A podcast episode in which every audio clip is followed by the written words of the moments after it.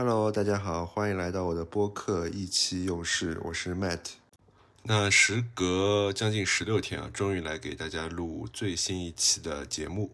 在柳州这边的事情也基本弄得差不多了，所以晚上也有时间啊来录一期节目。但是啊，这十六天当中错过了很多的热点啊。那我今天要讲的这个事情，就是这十六天当中发生的一个汽车圈应该算是非常重磅的一个热点，就是大众集团的 CEO 啊，当然是原来的 CEO 啊，Diss，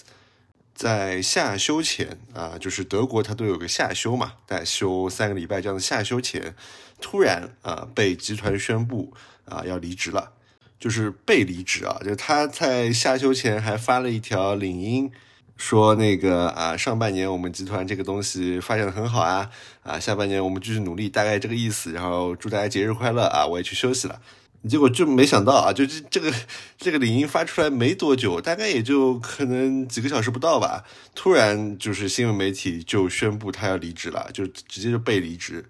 那他的工作也会由现在保时捷品牌的 CEO Oliver Blumer 啊去接替。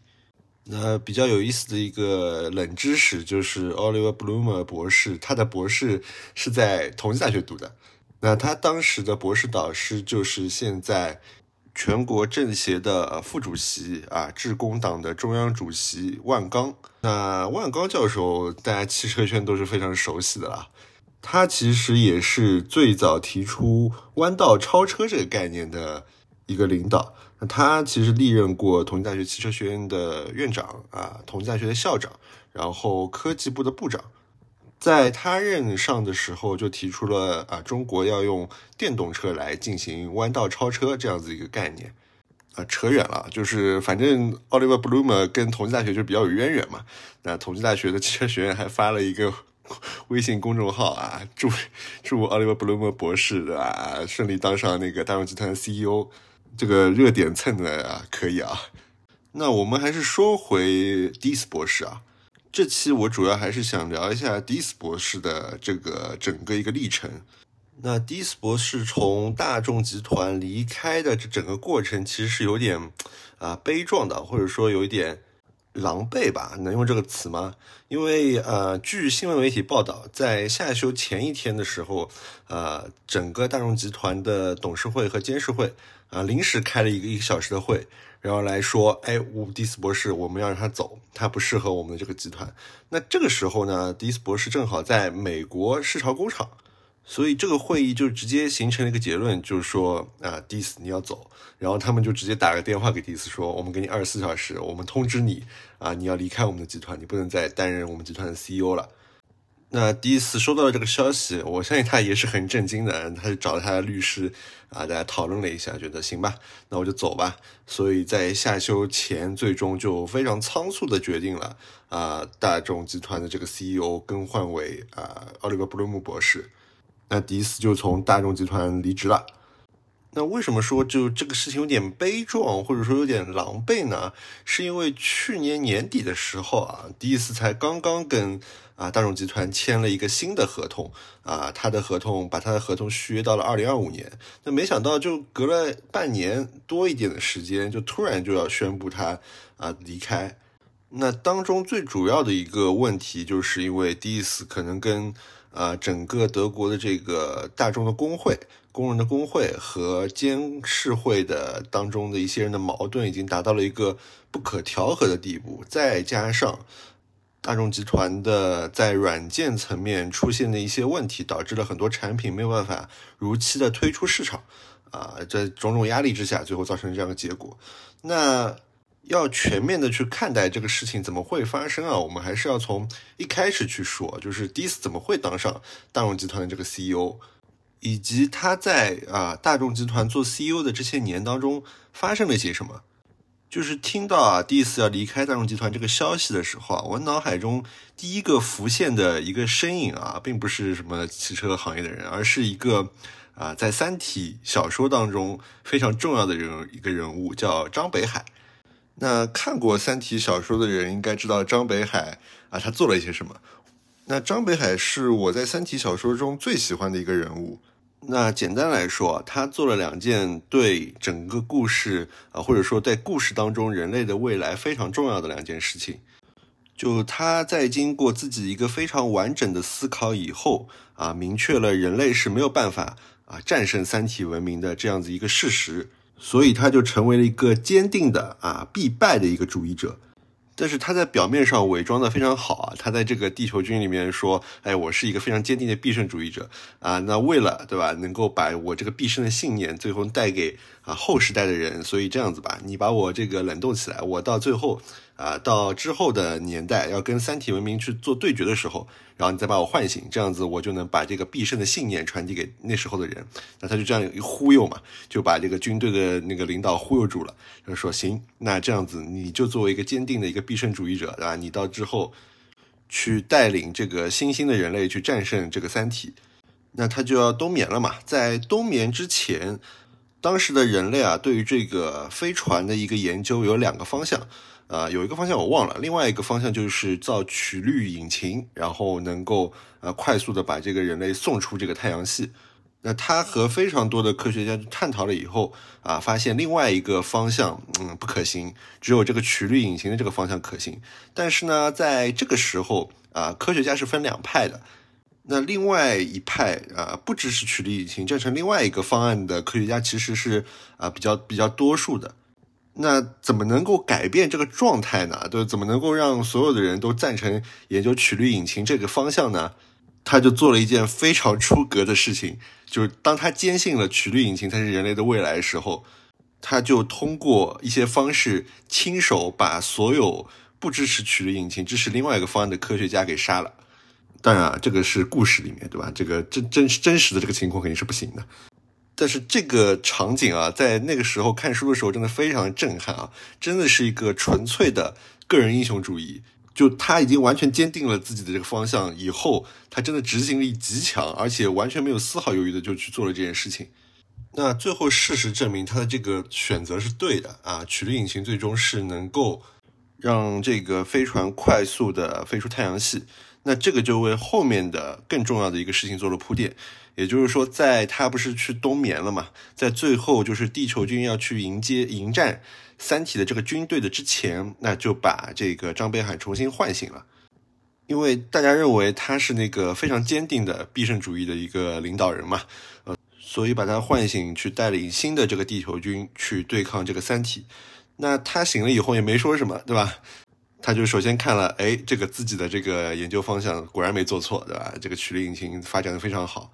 那新的这个地球军都满怀期待啊啊，张老师对吧？你这个要带领我们去那个迎战这个三体人啊啊，那你是我们这个这个舰的舰长，那我们都听你指挥啊，怎么打，我们一定必胜的。那张北海就笑笑，哈哈，他其实已经有了自己的计划，就是他为什么一定要去研究这个曲率引擎的飞船，就是为了等待这个最重要的一刻。就在这个三体的这个舰队啊要来进攻地球之前，他作为他的这个自然选择号的这个舰长，让他的全体的一个船员或者说舰员吧，都要进入这个深海模式，也就是说让他们休眠，然后把这个飞船的行进模式调成前进四。前进四什么意思呢？就是我们要快速的飞出这个地球，飞出这个太阳系。那那其他的这个地球军惊了，我靠，这什么情况？这个你不是一个坚定的必胜主义的吗？你现在这是不变成逃跑主义了？那张北海没说什么，他说我是舰长，对吧？你一定要听我的。所以大家就照着他这个指示，没有办法，就直接逃了，就这飞船直接逃了，就没有去迎舰迎战这个三体的这个舰队。那这个基地的其他人啊也很吃惊，什么情况？这个这个这个飞船怎么直接逃了？当然，因为马上迎战了嘛，也没办法再去追赶他了。那就这样吧。那事实再一次证明张北海的正确性。这个地球军队这这个三体面前啊，完全是溃不成军啊，一下子全部灭了。那还好多亏啊，张北海这个自然选择号就直接逃了，就没有受到三体人的攻击，为地球人类对吧，保存了最后的一丝的火种啊。当然啊，就随着他这个飞船开出去以后，其实有两艘啊飞船是为了追击这个自然选择号，也跟着一起飞出去了。那幸运的是，这两艘飞船最后也活了下来，所以人类这个地球军的火种啊，就只剩下这三艘飞船，三艘还是四艘，我已经忘记了。那这个时候啊，又有一件事情发生了，就是这三艘飞船，他们发现啊，为了要维持他们这个火种，对吧？要维持这个地球人类最后的一丝火种能够飞出太阳系，就是逃离这个伤心之地。这三艘飞船里面啊，只能活一艘，因为资源啊就只够这一艘飞船当中的人去能够活很长时间。所以也就是说，这三艘飞船啊。他们就心照不宣的知道，呃，要么就是我杀了另外的人，要么就是另外的人杀了我，就大家都非常犹豫，这这怎么办呢？对吧？那到底什么时候我先该动手，还是说等别人动手？等别人动手我就来不及了？那那这不知道怎怎么办？那这个时候啊，就是残酷的地方就来了，就在这么一个弱肉强食的环境当中，有一艘飞船的这个舰长，他就让舰员所有的人都进入了这个深海模式。然后迅速发起攻击，最后把其他的两艘飞船的人都干掉了，那获取了所有的这个资源。那小说当中就是张北海那个自然选择号最后不是被干掉了嘛？在被干掉之前，张北海说了一句非常让人震撼的话，我我这句话真的是在我脑海中不断的会闪现出来。就他在被干掉之前啊，看着即将自己被杀的这个命运，然后他微笑着说出了一句叫“都一样”。这句话带给我非常强的一个哲学上的一个震撼啊！就我很难去解释这个感觉，但是就是一种非常强烈的震撼。那我为什么要提这个《三体》当中张北海这个故事呢？就是因为在迪斯博士的这个身上，我其实也隐隐约约的有时候会看到一些这种张北海这个影子。那迪斯博士他应该是我记得二零一五年左右吧，加入了大众集团。他之前其实不是大众集团的人，他是啊宝马集团的。那在和另外一个人去竞争这个宝马集团这个 CEO 的这个岗位的时候，他其实是落选了，所以他就被当时大众集团的董事长皮耶西啊招募到了这个大众集团里面。那一开始他是担任大众品牌的这个 CEO。那他刚来不久，就发生了一件啊，大家应该知道非常知名的大众集团的一个事情，就是柴油门的事件。那这件事情，我觉得可能真的是改变了整个大众集团命运一件非常重要的一件事情。就直到现在啊，这个柴油门的事件其实对大众集团这个影响还是没有消退。那每年还在持续性的给美国市场赔非常多的钱。柴油门简单来说就是说，呃，大众集团的这个车型啊，在美国销售的时候，它的这个呃尾气排放这个东西去作假了，那影响的这个车辆的范围非常之广。我记得当时应该预估，总共大众集团为了这个事情要将近赔偿三百多个亿吧。那除了这个金钱上的损失以外，更重要的就是大众集团整个一个在全球范围内这个声誉、这个信誉受到的这个影响。那是因为这个事情，当时的大众集团的这整个 CEO 啊，Wintercom 呃文德恩，他那时候也就引咎辞职了。因为这件事情真的非常的严重啊，我记得好像还有几个高管直接被抓去坐牢了。那 Wintercom 文德恩下下去了以后呢，谁去接任这个大众集团 CEO 啊？就是那时候的保时捷品牌的一个 CEO Matthias Müller 啊，穆勒。我感觉有点赶鸭子上架的感觉，对吧？啊，就是让一个可能呃大众集团背后的保时捷跟皮耶西家族能够信赖的一个人上去接了这个集团这个 CEO 的位置。那 Muller 呃在任期间还是做了非常多的事情去挽回啊整个大众集团这个声誉，包括柴油门的这个影响的。包括在他在任的这个三年当中，应该是二零一五到二零一七年这三年当中，其实整个大众集团的这个销售业绩是非常的强势的。可以说啊，从这个销量的这个层面，已经有点摆脱这个柴油门、这个排放门的这个影响。但是在舆论层面，其实还是不断的会把大众集团跟柴油门的这个事件捆绑在一起，甚至还有一些其他的一些小事会被翻出来。所以始终没有办法让大众集团真正的走出这个阴影。那另外一个层面就是，Muller 他本身是一个，我感觉是一个非常坚定的一个啊非改革派的一个人物。包括他在跟媒体的一些沟通当中，都啊表现出了一些对于电动车这个事情的一些不屑，包括也对特斯拉的这样一个模式，或者对特斯拉这样企业做出一些负面的一些评论。所以，我个人觉得他并不是一个非常强的一个改革派，那更多的是希望维持原先的一个业务体系。那我个人理解，可能如果你继续维持原先的这个啊燃油车的这个业务体系呢，你可能始终没有办法去跟你自己原先的这个柴油门事件完全的撇开。那可能因为这样的原因，就导致了呃高层的一些不满，或者说对于它这个改革力度的一些担忧。那这里我们还是要去了解一下这个大众集团的这个权力架构是怎么样子。简单来说啊，非常简单的去述叙说，就是啊，大众集团的这个掌舵者，也就是 CEO 是谁来做？啊，完全由这个大众集团背后的这个股东方，那最大的就是保时捷跟皮耶希家族做一个决定。也就是说，这个保时捷跟皮耶希家族信任谁，就让谁去做了。那除了这个最大的股东以外啊，其实大众集团的股东方还包括了像下萨克森州政府，就是一些国营的股份。但这些啊股份的持有人，他其实是不太会去对于这个战略的这个决策去做一些干涉的。但是啊，就是除了这个董事会以外，对吧？啊，大众集团还有个叫监事会的东西。就是监事会呢，它当中有一半的这个成员是来自于德国大众的一个工会的。这个当然是由于本身的一个德国法律吧，一个要求，所以这个监事会其实是类似于我觉得是第二权力的一个机构吧。也就是说，董事会做出的一些决定，监事会是有权去做出一些呃同意或者否决的。那这也从侧面去证明了这个德国大众的工会啊，在整个大众集团这个决策当中是占有非常重要的地位的。那这个啊，听上去就非常的共产主义，对吧？当然，如果你正常的任命，监事会是不会啊马上否决的。他肯定主要还是基于说，只要权益不受到损害啊，那他也不会去否决一些啊董事会做的决策。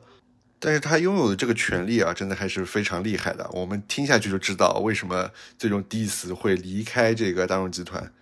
那 Matthias Müller 他离开了这个 CEO 的位置以后啊，大众集团的 CEO 的这个位子就由迪斯博士接任了。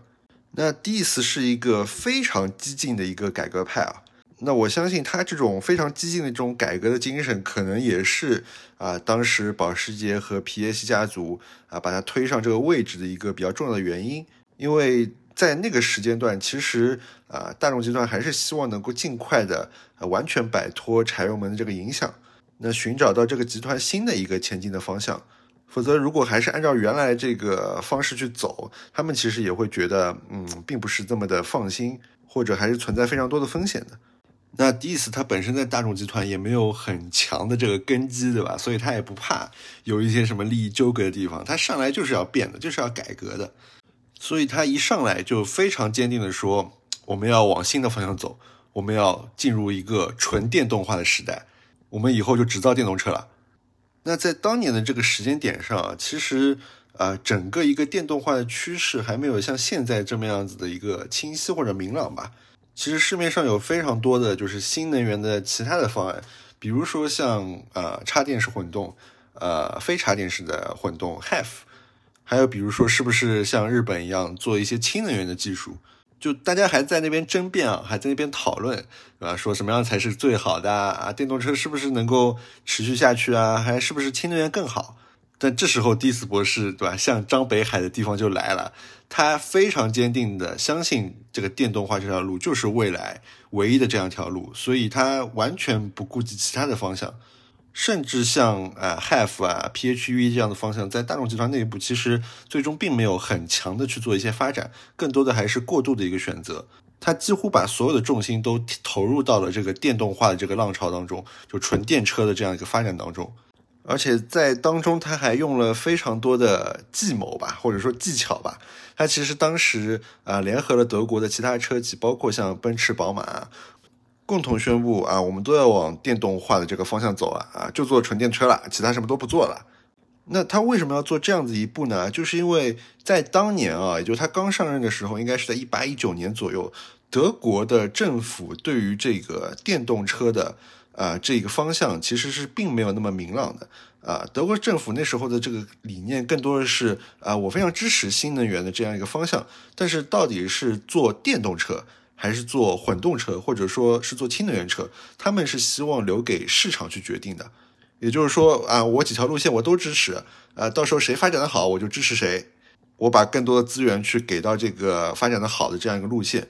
那这个就会为车企的这个发展带来非常多的不确定性。万一对吧？大家做这个电动车做得好好的，突然氢能源爆发了，啊，大家不做电动车了，德国政府把所有的资源都给到氢能源车了，那这不是歇逼了吗？所以啊，为了避免这样的事情的发生，Diss 当时联合了非常多的德国车企，就是说我们就做纯电车了，其他路线不要考虑了。他做这样子的一个宣言，其实就是倒逼德国政府啊，全力把所有的资源都聚焦在这个电动车上。来支持所有的车企啊，能够获得最多的资源去往电动车这个方向走。他一定要把其他的路线全部扼杀在摇篮之中，是不是？这个非常熟悉的这种场景又出现在了你的脑海当中。这不就是张北海做的吗？我要把其他所有的可能性全部抹杀了。我相信的就是正义。那最后的事实啊，或者说到目前为止的事实，也证明了这条路线是非常正确的。大众集团从那个时候快速的推进了啊，他们的电动化项目，也就是纯电平台 MEB 的一个开发。那从去年开始，在德国的这个电动车的榜单当中啊，MEB 的这些车型，包括像大众品牌下面的 ID.3 啊，斯柯达品牌下面的 Enyaq 这些车型啊，在德国的销量啊，在欧洲的销量吧，都是非常的出色的。在德国柏林的这个 特斯拉工厂还没有建成之前啊，都是能跟特斯拉掰掰手腕的。那在中国市场啊，这个情况当然更加复杂，因为中国整个新能源的这个发展速度实在太快了，各种新势力的这个车型的推出，让这个市场竞争变得非常激烈啊。那整个南北大众啊，上汽大众跟一汽大众，他们的 ID 三、ID 四、ID 六这些车型。在和新势力的这个比拼当中啊，其实慢慢的也开始追赶了上来。那当然还要面对像比亚迪、吉利啊这些啊民营的车企的这些竞争。但总的来说啊，大众集团啊这个电动化转型，在所有的传统车企当中，应该是发展的最快啊、最成功、最领先的。那这个背后当然离不开迪斯博士他这个非常坚定的一个发展方向。非常坚定的这个电动化的变革所做出的这个贡献和努力，让整个大众集团真正的去慢慢的离开了柴油门这个事件的影响啊，开始成为了一个更全新的、更面向未来的一个移动出行的服务提供商吧。这样子一个理念，就面对这么大的一个体量的一个全球性的一个车企。迪斯博士的这个电动化的这个变革已经算是非常非常成功的了，所以其实呃，在大众集团背后的呃保时捷跟皮耶希家族一直是非常公开的去力挺啊迪斯博士他的这样一个变革的举措啊，他的领导的这个能力，因为我相信啊，这个保时捷跟皮耶希家族他们自己也想做一些变革，但是自己又下不去手，对吧？肯定需要有一个人能够带他们去做一些。非常艰难的啊，非常得罪人的事情。那迪斯博士通过这样子的一些改变、一些变革，那也确实让大众集团，相较于这种丰田啊、通用啊这些车企，和这些体量非常大的车企去比较，处在了一个啊在电动化这个时代非常领先的一个位置。那这么好的一个业绩，他他为什么最后又要离开这个大众集团，或者说被赶下台呢？那主要原因有三点啊，那前两点我简单的说一下，并不是特别严重的，我觉得啊，并不是最主要的原因。一个就是，呃，他跟特斯拉走得太近了，就是呃，第一次是一个一直会在公开场合来说特斯拉是非常领先的车企啊，我们要向特斯拉学习这样子的话的一个人。他经常会跟马斯克做一些互动，而且在有一次非常高层的，就是类似于这种啊高层的一个会议当中吧，他甚至把马斯克接进了现场啊，在线教大众的高管啊，怎么在电动化的这个时代啊去做一辆好的电动车啊，这个这个事情呢。看上去好像非常有意思啊，但是我相信还是得罪了蛮多啊一直根基在大众集团内部的人的，因为你一直在大众集团，你就是相信这个集团是非常好的。突然有一天，有一个从宝马过来的一个人啊，是你的领导，然后他告诉你大众集团这些东西都不行，啊，我们要找行业最领先的，就是特斯拉，然后教我们怎么做事。那你是大众集团的人，你肯定会有一些不爽嘛。如果你是一直啊一路在大众集团成长上来的，对吧？你是一个啊非常高层领导，肯定还是会有一股傲气在，觉得凭什么说我们做的不好，对吧？啊，当然也有可能这是我狭隘了，对吧？我可能还没有到那个境界。那这个不是重要的原因啊。那第二个原因就是，大众集团这个软件开发能力啊，一直没有提升到呃符合电动化时代的车型的这样子一个能力。包括像是当年啊，第一款 MEB 平台车 ID.3 刚推出之前啊，大众集团碰到了非常大的一个软件的问题，导致了这个车啊其实是延期发布了。那甚至还要在发布以后，通过一些啊技术手段重新去更新这个系统。就是你刚买到的车，它系统可能是不完善的。那这个软件问题其实一直没有做一个很好的解决。我个人觉得，可能德国人更适合开发一些像 SAP 啊这种非常严谨的软件嘛。对于这种需要做人机交互的一些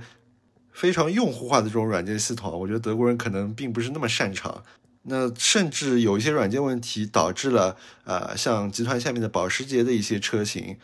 奥迪的车型，它没有办法啊如期啊投放到市场当中。因为它这个软件不完善嘛，它只能用原来的一套软件体系，或者说它只能延期去投放这个新的车型，这个问题一直存在啊。包括是前段时间成立了一个新的大众集团旗下新的软件公司 Carried，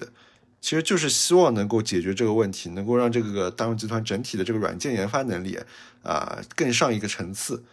那因为软件这件事情是全权由 Diss 来负责的嘛。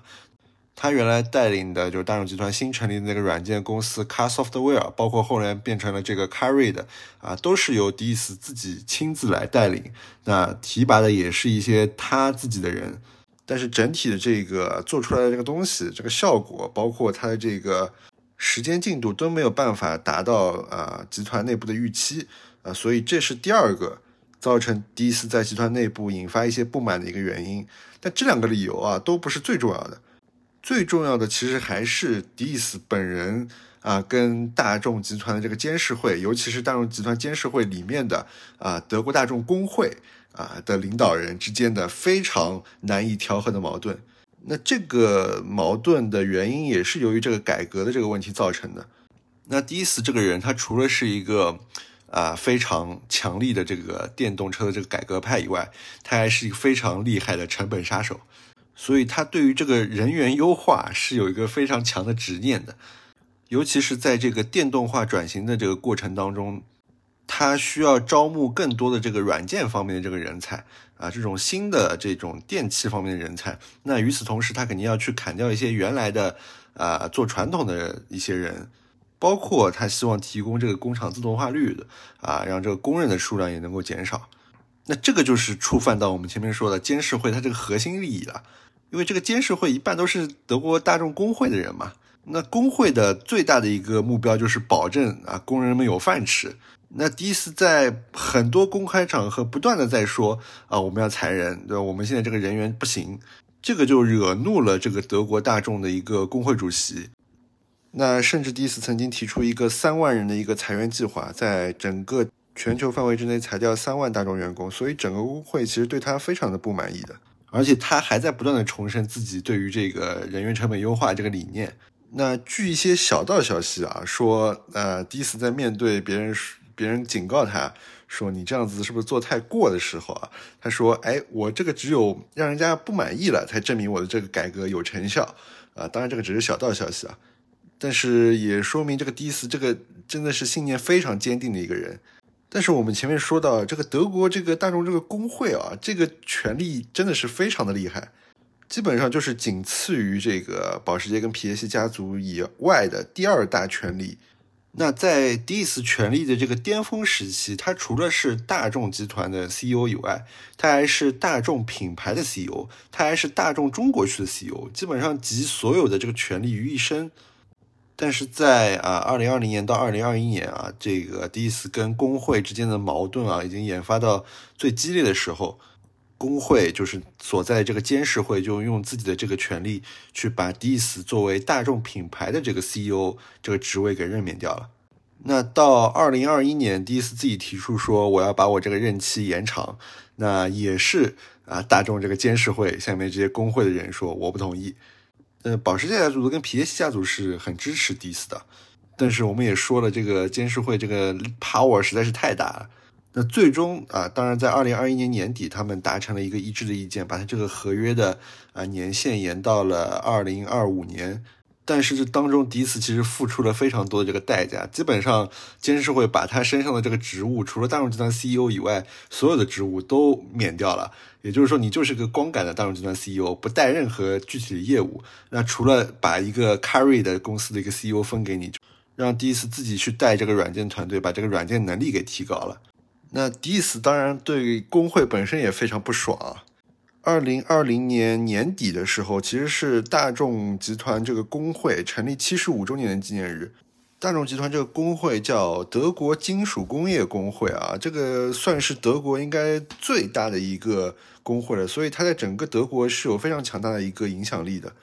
所以他的这个七十五周年的这个纪念日啊，是非常的隆重的。然后包括德国的一个前总理施罗德也去亲自到场祝贺。但是，但是大众集团的 CEO Diess 却缺席了，他并没有出现在那个场合，就只录了一段视频来表达他的祝贺。最关键的是，他在这段视频里面居然还在不断的重申提高企业效率的一个重要性，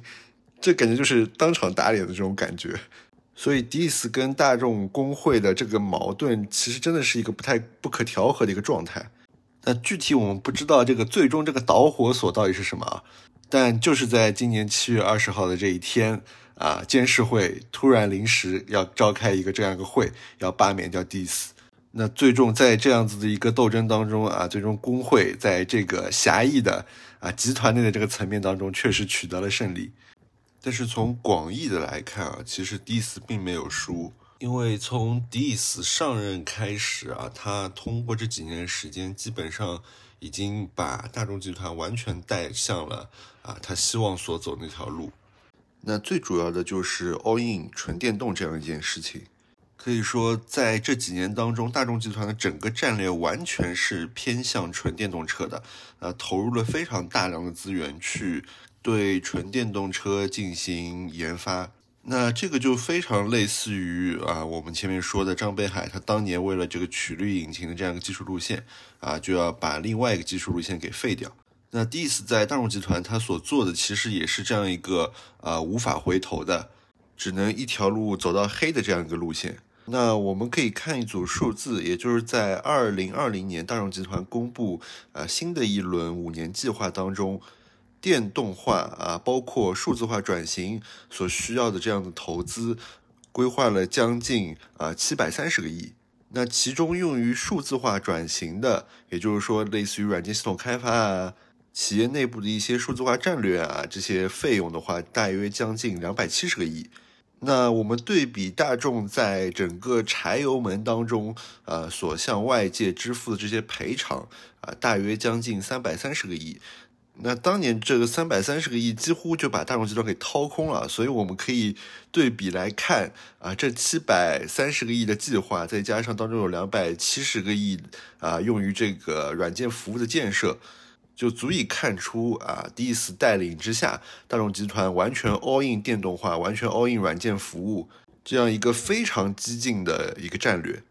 那尽管他现在呃不再担任大众集团 CEO 啊，被赶下去了以后。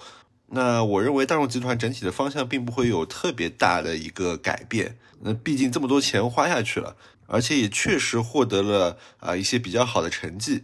我们就拿呃那个 Oliver Blumer，也就是新上任的大众集团 CEO 啊，他之前管理旗下的这个保时捷品牌来看。那保时捷推出的第一款纯电动车型 Taycan，啊，它的销售数据是非常的抢眼的，甚至超过了啊他们的当家的一个跑车车型911。那尽管啊这个车的系统，然后包括一些功能上，并没有啊那么的智能化，但这辆车非常强的一个操控性，加上它作为保时捷这个非常高端品牌的第一款电动车，啊，它的市场价值是非常高的。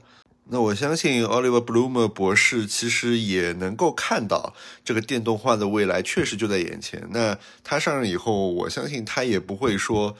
完全把原来这一套就推翻掉啊，我们不做电动车了。那我相信这个电动化啊，软件服务的战略啊，依旧是大众集团非常重要的一个变革的方向。